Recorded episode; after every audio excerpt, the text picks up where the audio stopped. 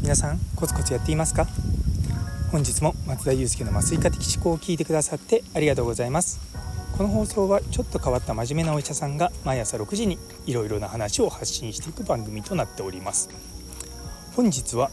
麻酔科医が産後うつに取り組んでいるわけということをテーマにお話しさせていただきたいと思います。これ実はですね私の研究テーマの一つではあるんですけども、まあ、その、ま理由っていうのを皆さんと共有しようかなと思います。よかったら最後までお付き合いください。そしてスタイフフォローまだの方この機会にぜひよろしくお願いいたします。今日のお話聞いて面白いと思った方からのコメントやいいねのほどもお待ちしておりますのでぜひよろしくお願いいたします。最後にお名前呼ばせていただいております。というところでいやできる限りですね あの硬くならないように話そうと思いますのであのお付き合いいただければと思いますで最初にあの私ね松松田祐介どんな仕事してるかというと基本的には妊婦さんの麻酔なんで無痛分娩とか帝王切開の麻酔とか、まあ、そういったことを取り組んでいるんですね。もちろん手術はあの産婦人科の先生がされますし分娩の介助は助産師さんがやったりとか、まあ、分娩の時に何かあったらもちろん産婦人科の先生とか、あ、そういったことやるんで、まあ、基本的に役割としてはサブなんですね。あのあんまりこう表に出てこうやるような仕事ではないんですよ。でもやっぱりこう帝王切開なんか特にそうなんですけども手術終わった後の痛みとかで産後のいわゆる日立ち回復とかが遅れちゃうっていうのがもうね簡単にわかるじゃないですか。で実際僕はそういったものを、まあ、どうすれば帝王切開のの術後の回復が、まあ、いわゆる下からのお産と同じぐらいになるかっていうことを、まあ、一つの研究のテーマとしてここ数年やってるんですね。で実はそれだけじゃなくてその麻酔科医の一つの仕事として何かこう緊急事態が起こった時にその救急処置をするっていうのをやります。で分娩室とかもそうですし、まあ、手術室もそうなんですけどそういったところに救急の先生が乗り込んできて何かするってことは基本ないんですよ。でそういった時にその手術中とか分娩の時に何か悪いことが起こったりとか妊婦さんの状態が悪くなったりとかした時にはまず産婦人科の先生と麻酔科で対応するんですね。で今までいろんなことしてきてその妊婦さんがすごい危機的な状況を、まあ、救うって言い方でいいんですけども、まあ、そういった時ところをまあどうやって脱するかっていうことを、まあ、もちろん自分自身もそうですし私と一緒にこう働いてるメンバーもそうなんですけど、まあ、そういったもののスキルとかそういったものは徐々に徐々に上がってきたんですね。でそれであまあだからいわゆる妊婦さんがその出産とかに関わって亡くなるってことはもうこの10年見ただけでもかなり減ってきてるんですよ。それもちろん産婦人科の先生たちが努力されているのもありますし一部でこういった麻酔科医の方から情報を発信したりとかそういったことはこう相重なってま少しずつ減ってきてるんですね。でも実はですねここ数年問題になっているのが産後うつっていうものなんですね。あの出産してから1年以内にうつみたいな症状が発症してしまって、まあ、それが原因で妊婦さんが自殺しちゃうっていうのが、まあ、これ実は日本だけじゃなくて世界的に大きな問題になってるんですよ。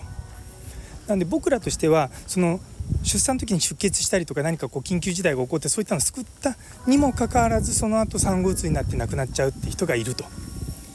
なので、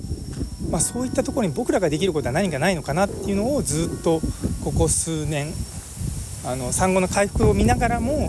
まあ、そっちにつなげられるようなことを今やっているんですよ。でさ実は、ま、あの例えば無痛分娩とかもまあ、ある研究によればその産後うつの発症を予防するとか、まあ、別の研究だったら変わらないとか、まあ、日本からの研究でですね実はちょっと増えるっていうデータもあるんですよ。でもそれもまあ一つの研究で完璧なものはないので、まあ、まだよく分かってないっていうのが正直今分かってるとこなんですね。でもやはりその分娩のところとか、まあ、妊娠とか出産のところのそのケアとかによっておそらく産後うつの例えば予兆を見つけて早めに介入ができたりとかあとは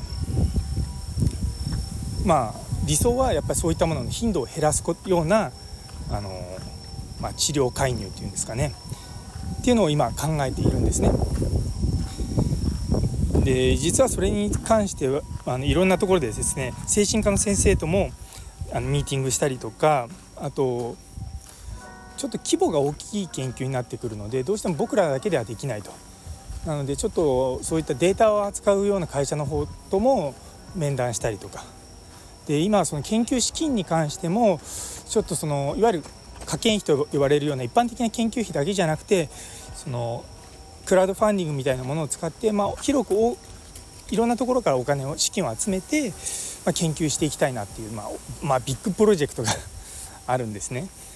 まあ、おそらくその結果が全部出るのおそらく5年後ぐらいだとは思うんですけども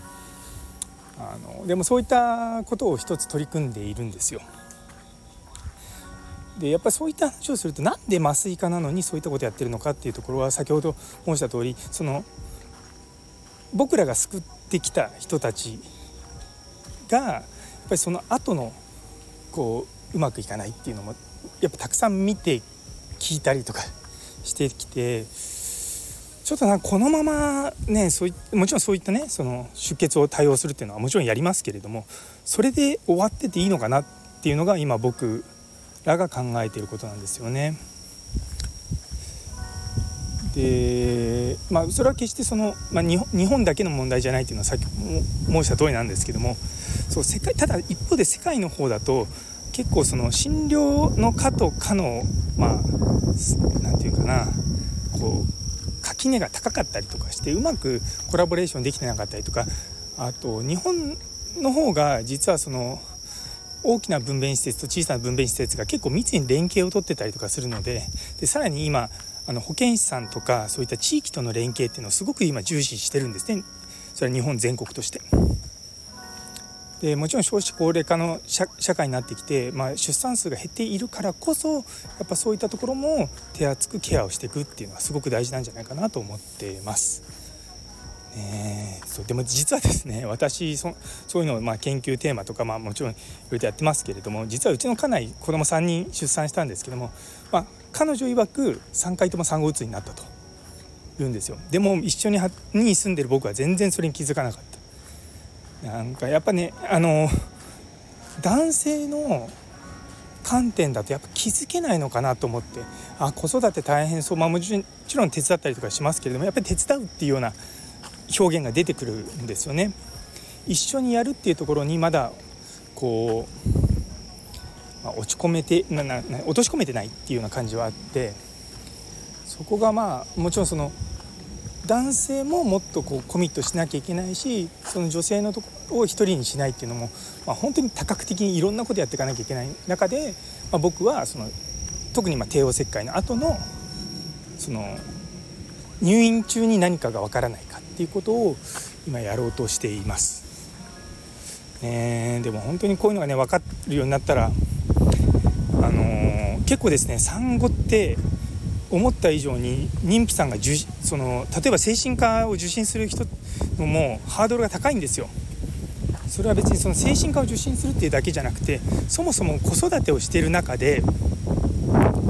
時間ないじゃないですか。だから結構その自分はうつ症状だと思うと思っててもなかなかその精神科の受診につながらないっていうのが一つ問題にはなってるんですよね。でそういったものをですねその本人のなていうの心の叫びみたいなものを周りが気づけるようなシステムがあると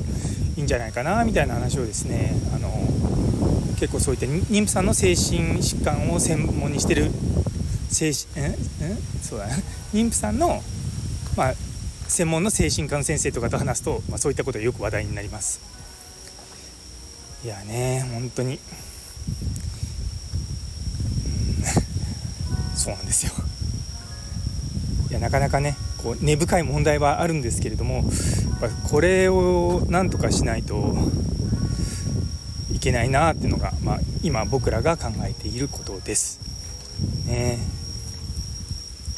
ちょっとねあのよくタイトルにもありますけどちょっとか、うん、ちょっと変わった真面目なお医者さんって言ってますけどやっぱりちょっと僕の思考は変わってるらしいんですよね。でも、まあ、決して間違ってはないと思うのでちょっとそういった視点で、まあ、あのより良い、まあ、妊婦さんのケアにつなげられたらなというのがあの僕の今の思いです。というところで、えー、最後まで聞いてくださってありがとうございます。